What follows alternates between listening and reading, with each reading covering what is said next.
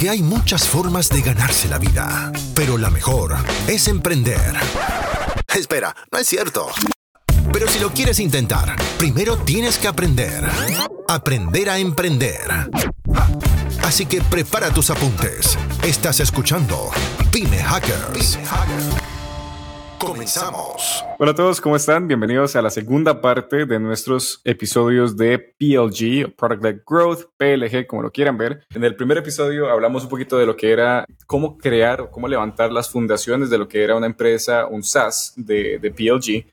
Y hablamos también de cómo se, hacía el equipo, qué tipo de estrategias tenías que realmente hacer para poder traer este tráfico que empiece a probar tu plataforma sin necesidad de contactarte contigo directamente, simplemente se loguean y listo. Y en este episodio vamos a conversar un poquito más ahora de la parte de la monetización para ver cómo a partir de estos diferentes layers, eh, y ahorita les explicamos qué son layers, puedes incrementar con la misma existente cantidad de personas muchos más ingresos sin que para el cliente sea como, puta, le estoy pagando un montón a esa persona o a esa empresa, tengo que cortarlos.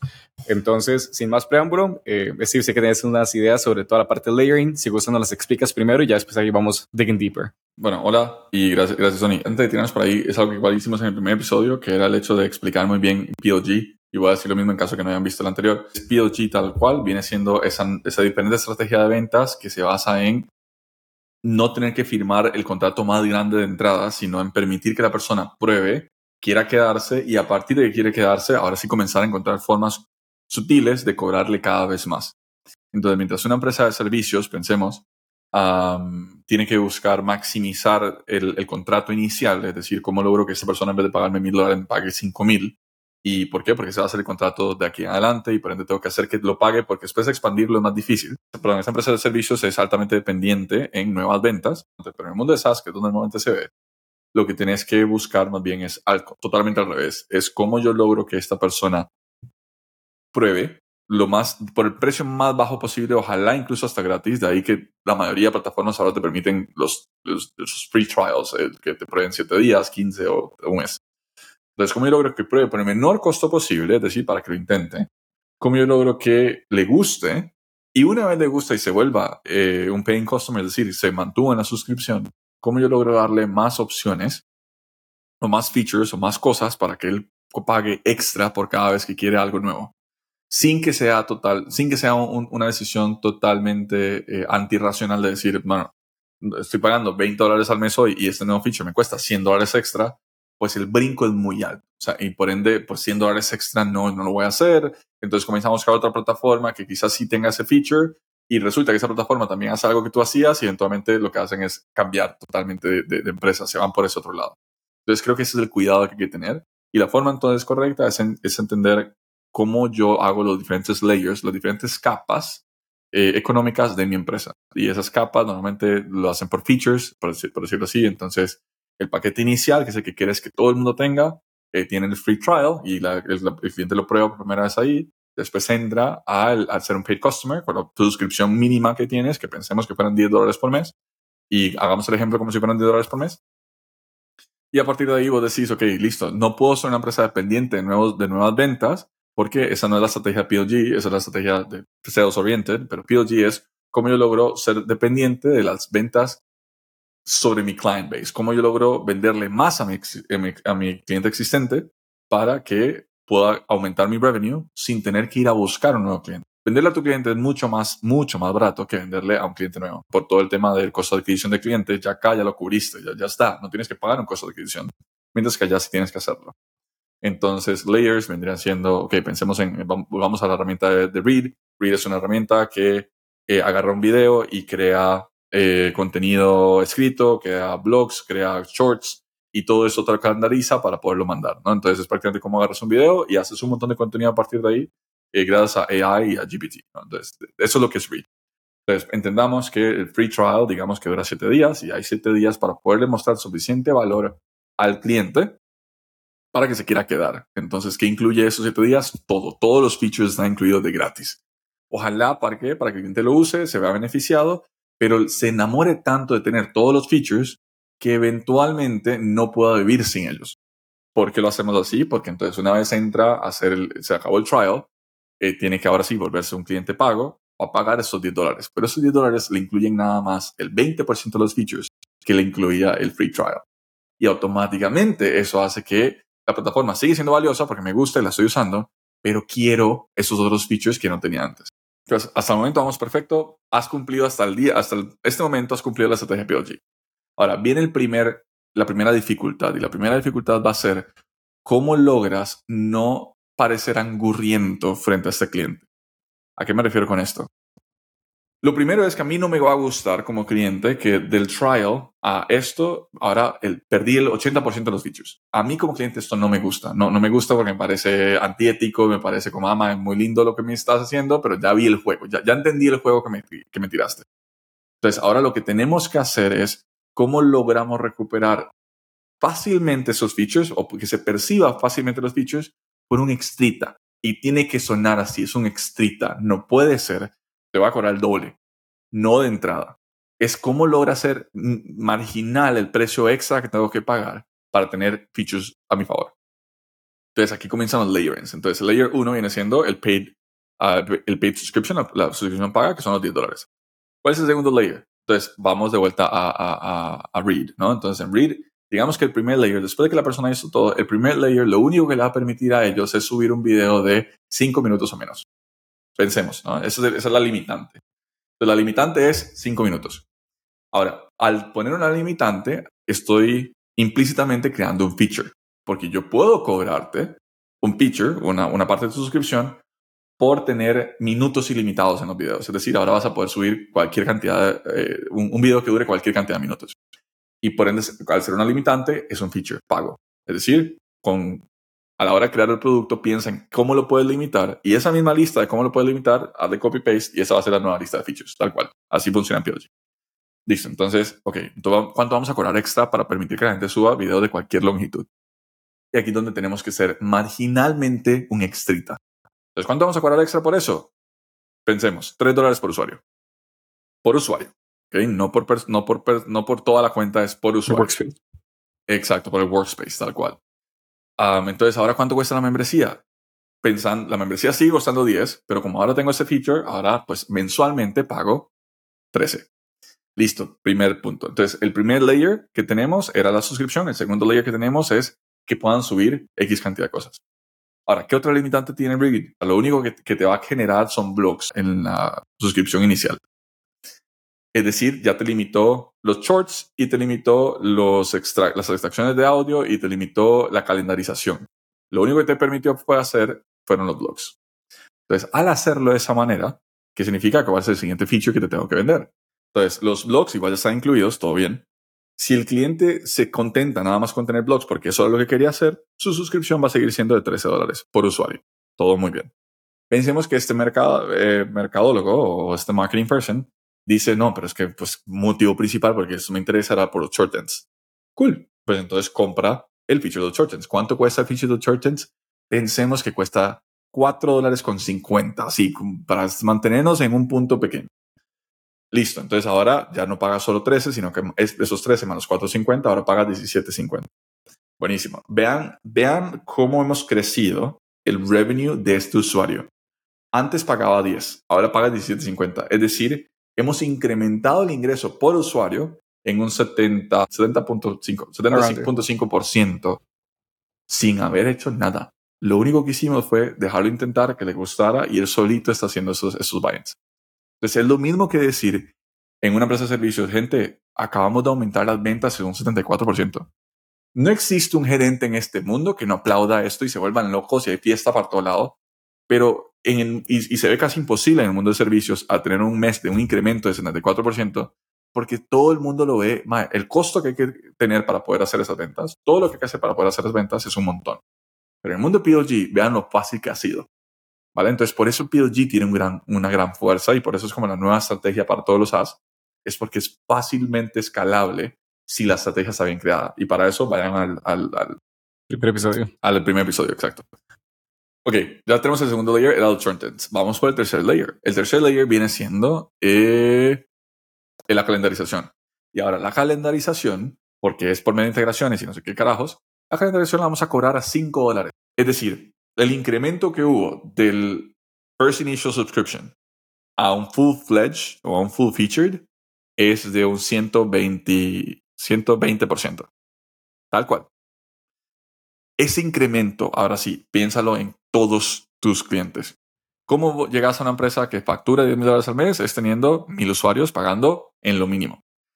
¿Cómo llegas a la empresa o cómo llegas a facturar 20 mil dólares? El costo o lo que tuviste que haber hecho para traer esos primeros 100, esos primeros mil usuarios fue un montón. Fue mercadeo por aquí, mercadeo por allá, ventas por aquí, reuniones, webinars. Fue un desvergue todo lo que tuviste que haber hecho para traer a esa gente.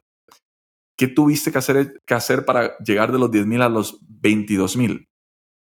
Nada.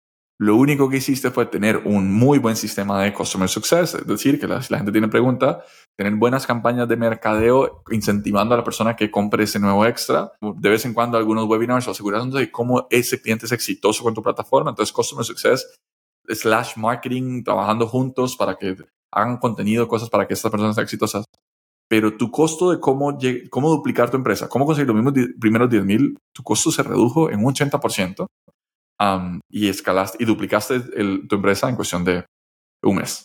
con la misma cantidad de clientes. Con la misma cantidad de clientes. No, no tuviste que hacer nada más. Entonces, la fuerza de los layerings viene siendo esa.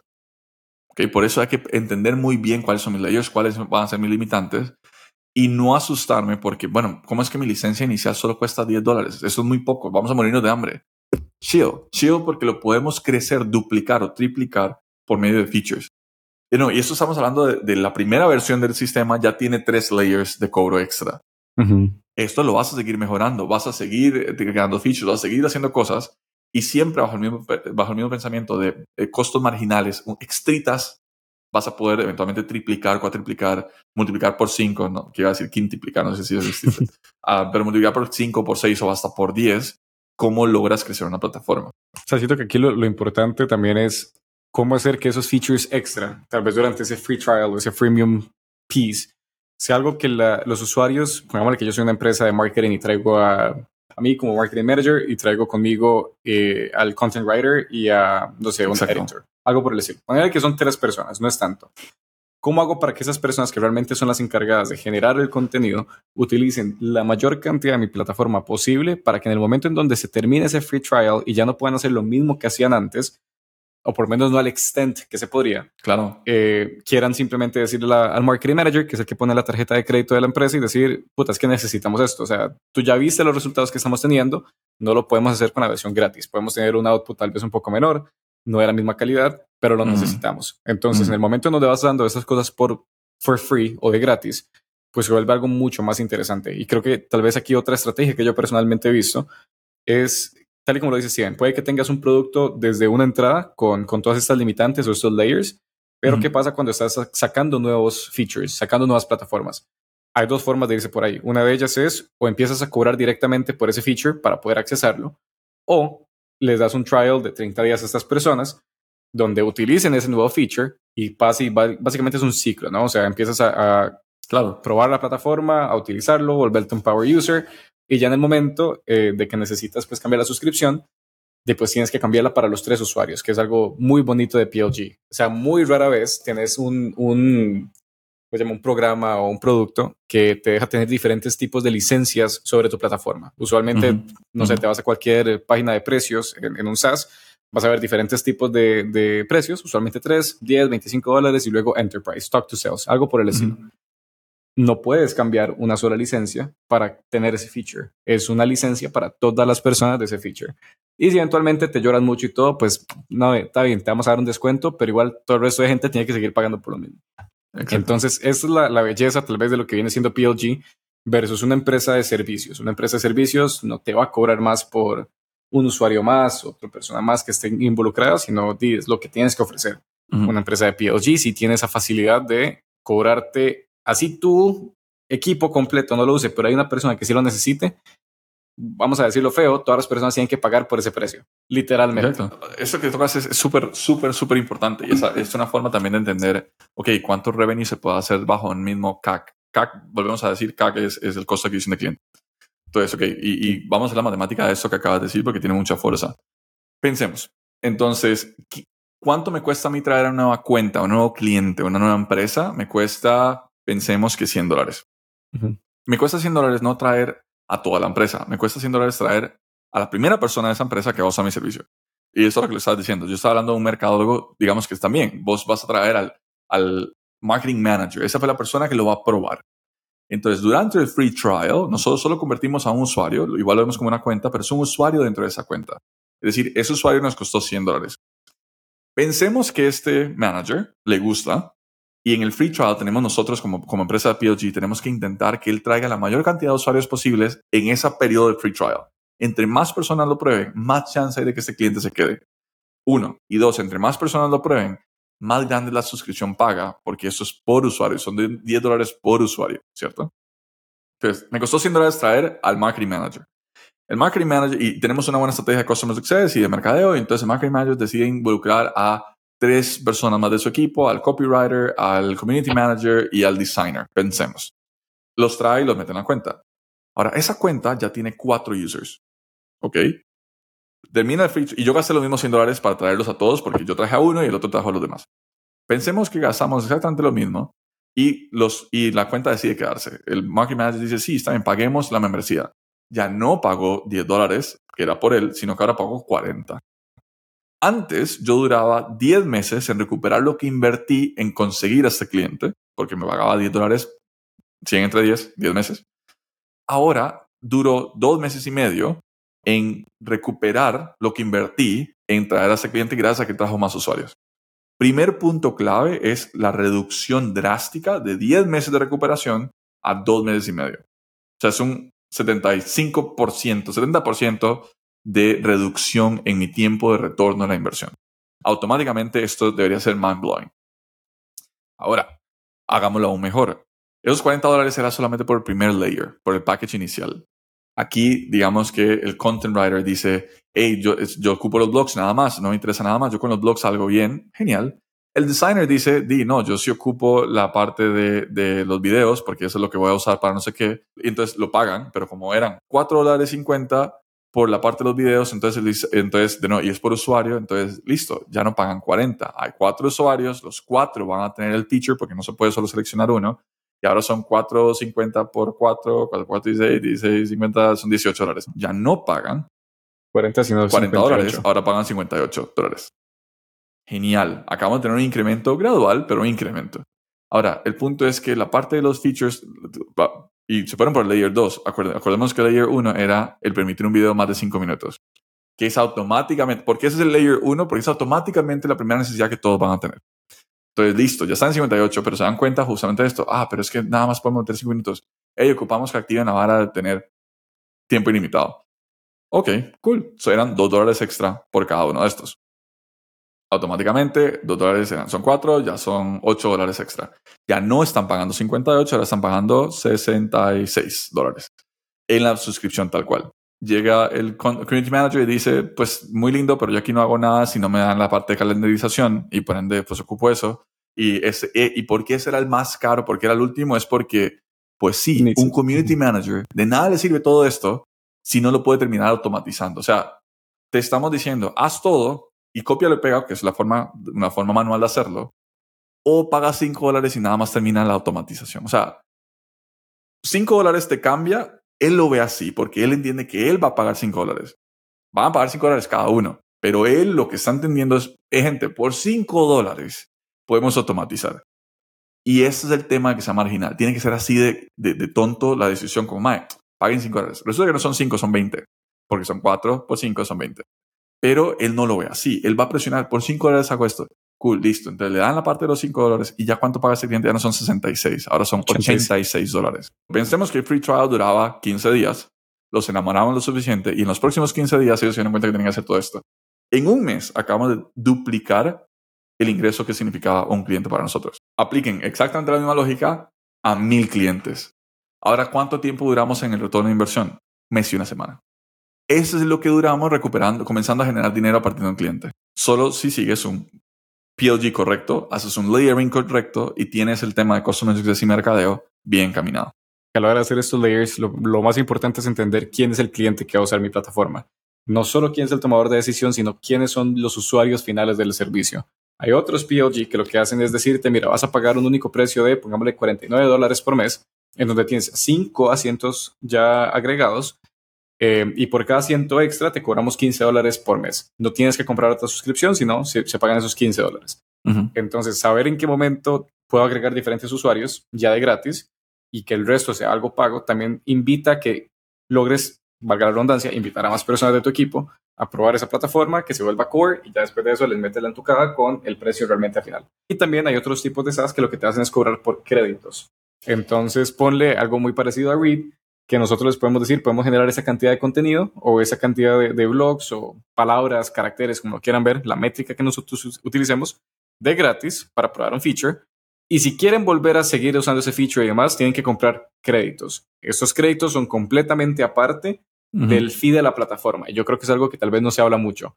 Hay plataformas que tienen el famoso platform fee, que tal vez las compras y te da acceso a algo, pero no realmente para lo que la necesitas o el potencial que tiene de utilizarlo. Pero sabes, quizás en ese caso, y, eso es una conversación súper rica, porque muy de la mano con lo que estabas diciendo, creo que tienes que entender muy bien a tu cliente. ¿A qué me refiero con esto? El, hacer un POG por medio de créditos tiene sentido para mí, personalmente. No estoy diciendo que esa sea la única forma.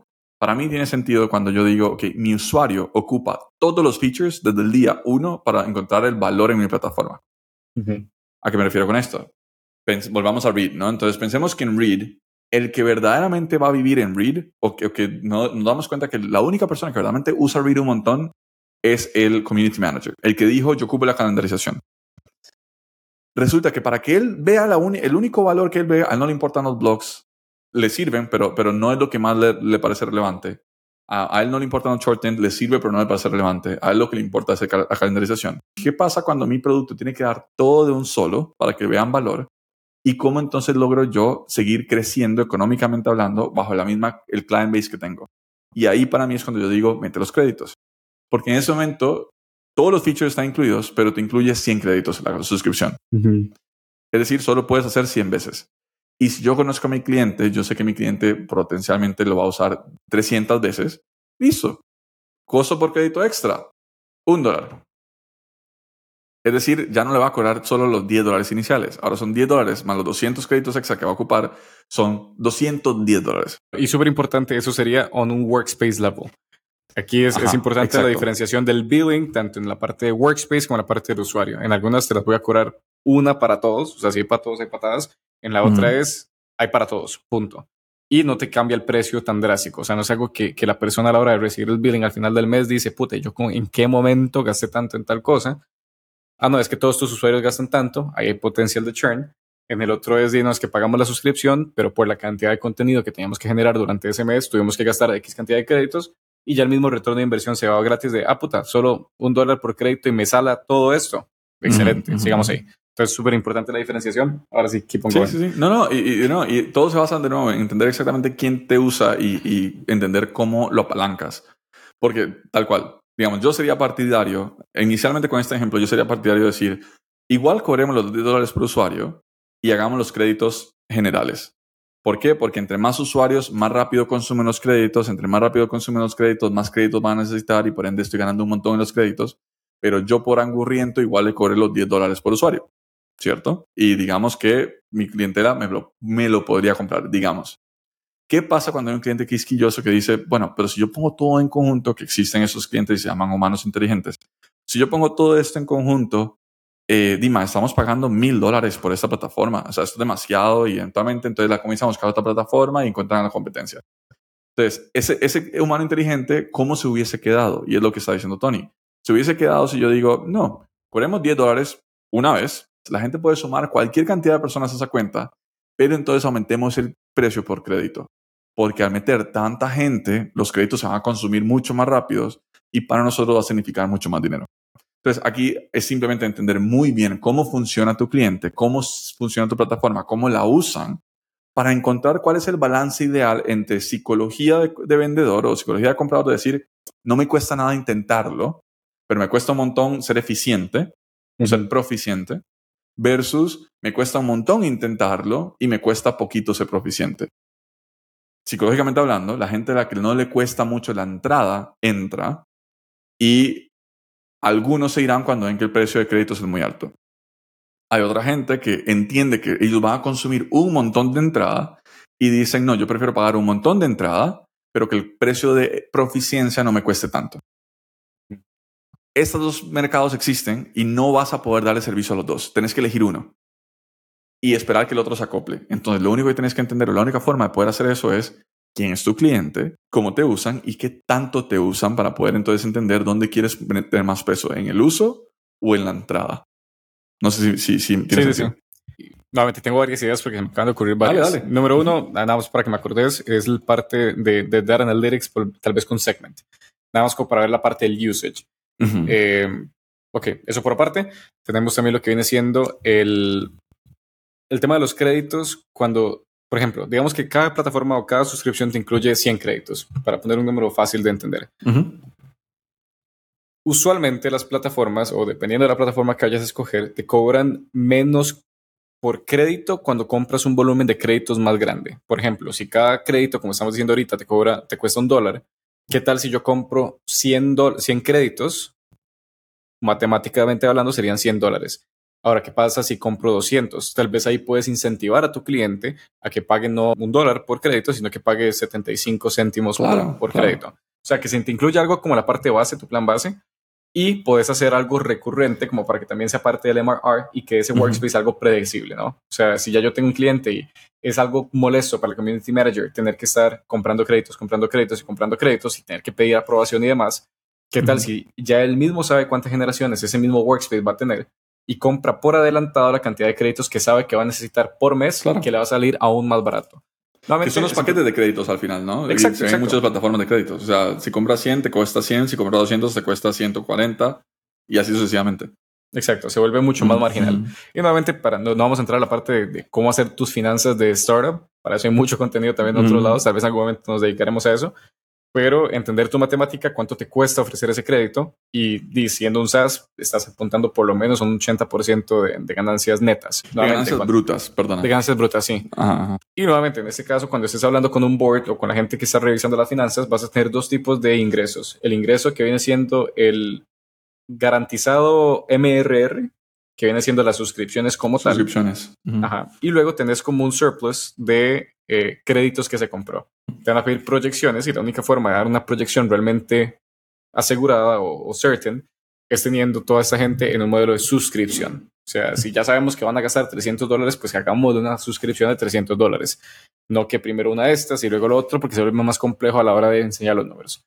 Entonces, nada más un tip por ahí. Y luego la parte que decía Steven de, de entender el cliente, entender el consumidor hay muchas empresas o muchas plataformas que tienen un onboarding. Eh, apenas ingresas en la plataforma, te dicen de dónde nos conociste, de dónde vienes, eh, cuál va a ser tu rol, qué tan familiarizado estás con este tipo de plataformas, porque también tienes que hacer un proceso de onboarding que ya cubrimos en el primer episodio, muy, muy, muy customizado y muy específico para esa persona. Si no lo tienes, probablemente la persona se va a ir porque no le saca el provecho a tu caso de éxito. Exacto. Entonces, súper importante, si tienen intercom, si tienen cualquier tipo de plataforma de, onboarding que sea muy específico y que esos triggers no sea simplemente analítica que me la dejo en la bolsa, sino analítica que utilizo y tengo mi equipo de Customer Success creando guías para ese tipo de personas que están entrando.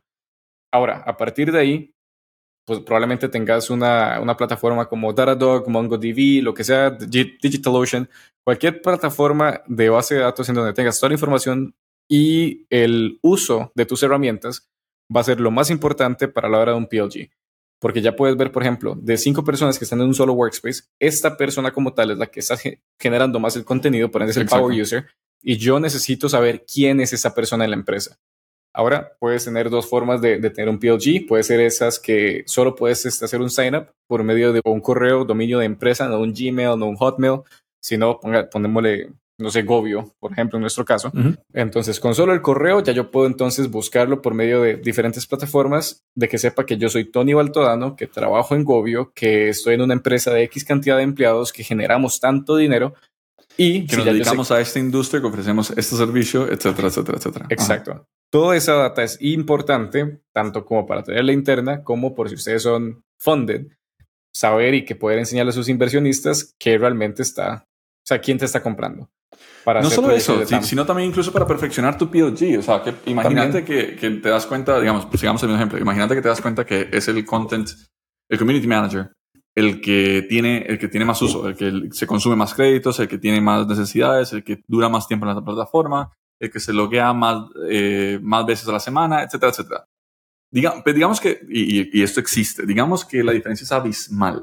Mientras el community manager se está logueando tres veces por día, es decir, tres por cinco son 15 veces a la semana, el marketing manager, quien nos, quien nos compró, y para nosotros sería el POC, porque fue quien nos pagó, se loguea una vez al mes, 0.25 veces por semana, mientras el community manager se loguea 15 al mes. ¿Cuántos créditos consume el community manager por semana? Pensemos que 70. ¿Cuántos créditos consume el community manager? Dos al mes, es decir, 0.25 otra vez. Entonces es como, ok, súper interesante porque la data que estás lo que te está dando esta data es, güey, nosotros no deberíamos mercadearle al marketing manager. Nosotros deberíamos mercadearle al, al, community manager. Ahora, en un debate correcto, la siguiente pregunta sería, güey, pero ¿quién paga? Porque estamos viendo que el que paga es el marketing manager pero quien nos usa es el, content, uh, el, community manager. PLG entra en ese momento, el equipo de PLG o la, gente que está en, en, el community de PLG y dice, ok, Customer Success Marketing, comiencen a tirar la mayor cantidad de contenido posible para solucionarle la vida al, al community manager. Hagan todo, todo el PLG marketing que vamos a tirar viene siendo para el content, uh, el community manager, sigue siendo content manager, el community manager. Todo va para él. Sales Marketing es quien se encarga de entender el top of the funnel para que llegue la mayor cantidad de gente que nos pueda comprar. Ok, Sales Marketing, ustedes dedíquense a hacer mercadeo de optimización y de testimonios del Community Manager, pero eso se lo vamos a presentar al Marketing Manager. ¿Por? Porque al final de cuentas, digamos que la data nos dice que ese es el que compra, pero el que nos usa es el otro. Ambos son necesarios, no es uno o el otro, ambos son necesarios.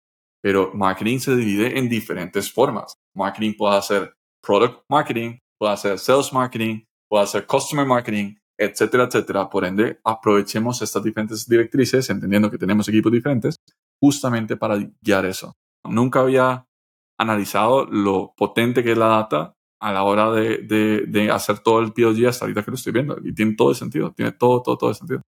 Sí, también que es mucho más fácil hacer eso porque di, cualquier empresa de servicios generalmente o habla con la persona directamente y ya sabe a quién está apuntando. Exacto. O tiene que pagar a una agencia de marketing que haga un marketing research. Se ocupa una agencia, nosotros tenemos una.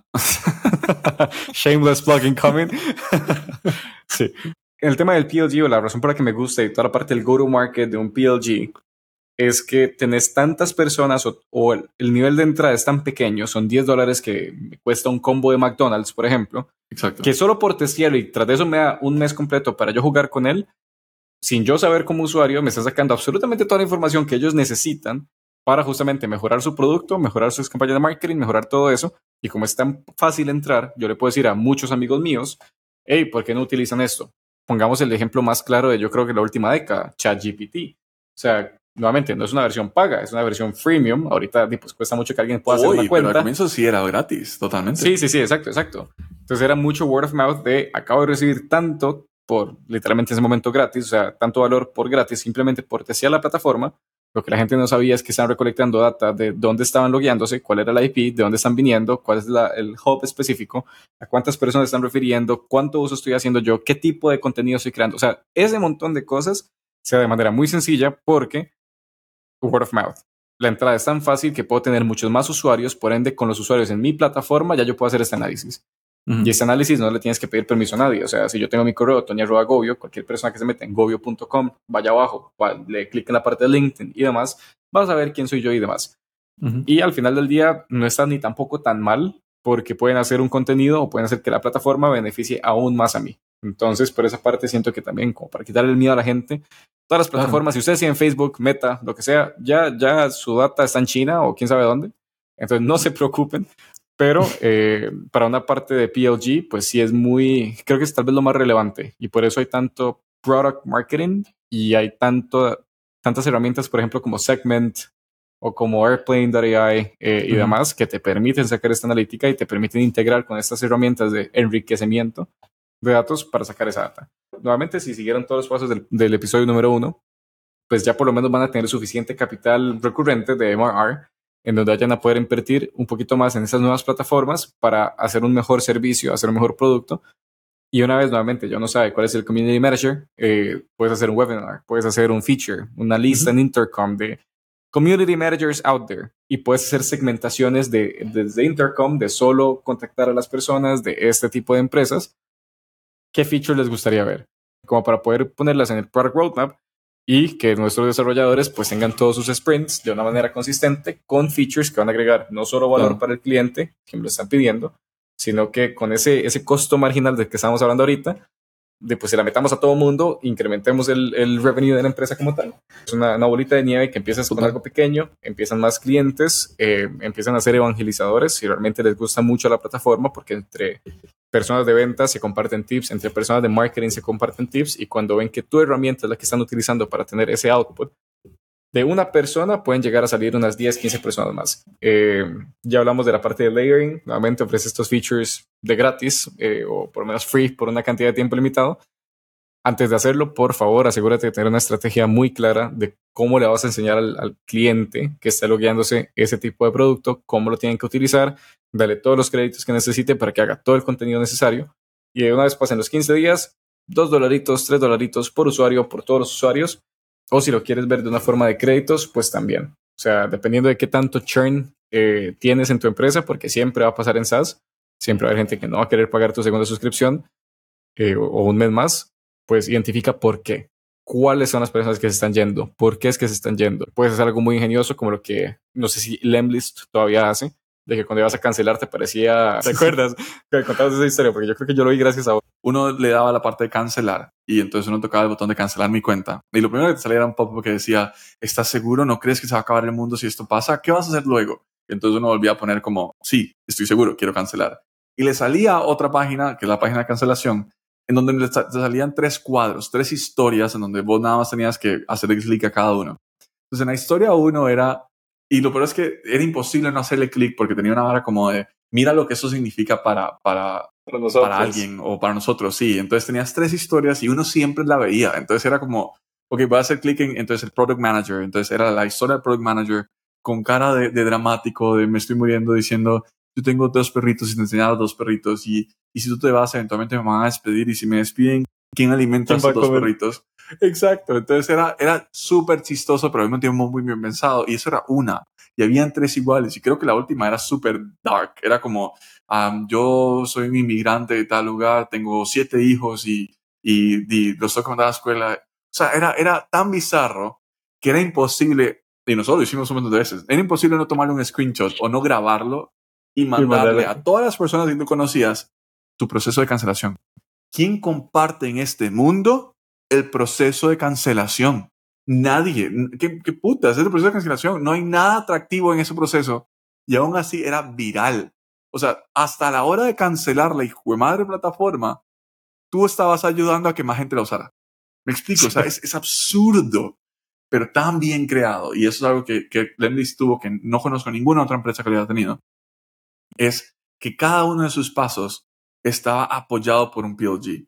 Porque el hecho de que yo estoy a punto de cancelar y estoy a punto de compartir en mis redes sociales algo de tu empresa, estás apalancando mi comunidad o la gente que está en mi círculo, porque incluso digamos que algunos de ellos van a decir, ¿qué es eso? Y eventualmente se convierten. Algunos de ellos van a, suscribirse nada más para cancelar y verlo, lo cual es, es Exacto. Y algunos simplemente van a comentar al respecto y mucha otra gente va a hacer un repost hasta cuando no te quiero porque te voy a cancelar, te estoy haciendo marketing. Era, era, era, era tan, tan loco, tan bizarro. Eventualmente lo quitaron. No sé si será por alguna regulación o algo. Sí, es que decía como a quién de estas personas quieres dejar sin comer después de ver todas las historias. ¿no? Sí, sí, sí, algo así, algo así. Sí, sí, sí, sí. sí, sí. que darle clic y ya después se cancelaba. You are right. Sí, tal cual. Es cierto. Y cuando ponías cancelar, tenías que elegir a uno. A la persona. sí, sí, sí, sí, sí my, it, was so genius. O sea, era, era, tan, tan, tan, tan increíble. Y es súper loco. Pero sí, eso era una súper estrategia de, de, PLG tal cual, porque te está ayudando en PLG, pero en la cancelación. No en the front end, sino en el, en el backdoor. Cuando ya estás a punto de irte, toma, ayúdame. Wow. It, was, it was amazing. Esto es un trabajo de una persona. Sí, que puede conllevar mucho trabajo y todo. Lo, sí, no. Mucho de esto ya con AI. O sea, vamos a ver, estamos hablando de gente que fue antes de la época de AI. O sea, Incluso sin AI, esto era trabajo de una persona. Con AI, eso es trabajo media persona. Punto uno, construye en público. Punto dos, PLG desde el día uno. O sea, contenido, contenido, contenido, algo que tenga mucho valor. Día tres, deja que la gente pruebe la plataforma de gratis. No importa que te copien, no importa. Que la gente pueda probar de gratis. Día cuatro o punto cuatro, comienza a entender muy bien tus layers siguiendo cómo usa tu cliente tu plataforma y quién es ese cliente. Entrevista a algunos de ellos, incluso algunas, bueno, si es de mercado, entrevista a gente de mercado, cómo lo hacen hoy, qué pasa hoy, qué es lo que más usan, qué es lo que menos usan, no en tu plataforma, en su mundo normal, y crea los layers de tu plataforma de acuerdo a eso. Y punto cuatro es just go PLG crazy, o sea, sigue, sigue, sigue de esa manera, entendiendo cómo sacarle más dinero al cliente que ya tienes, más allá de solo gastar en conseguir un nuevo cliente que igual se te puede ir muy fácilmente. Bueno chicos, ojalá que hayan encontrado algo útil para su negocio el día de hoy o por lo menos que se hayan reído bastante con nosotros. Si estás en Spotify, suscríbete y deja una calificación para que más personas puedan encontrar este podcast. Publicamos nosotros todos estos episodios de manera semanal con diferentes soluciones creativas, con estos desafíos que enfrentan negocios reales, pero con un sabor latino más tropicalizado. Y si quieres que discutamos tu caso, mándanos un correo a podcast.gobio.com. Hasta la próxima. Go sell, go market, go esto fue Pyme Hackers. Si quieres escuchar más de dos growth hackers creando negocios en América Latina, escúchanos todos los miércoles en Spotify, YouTube o tu plataforma de podcast favorita. Si quieres crecer más rápido, ver los manuales de emprendimiento o formar parte de nuestra comunidad latina, búscanos en pymehackers.com.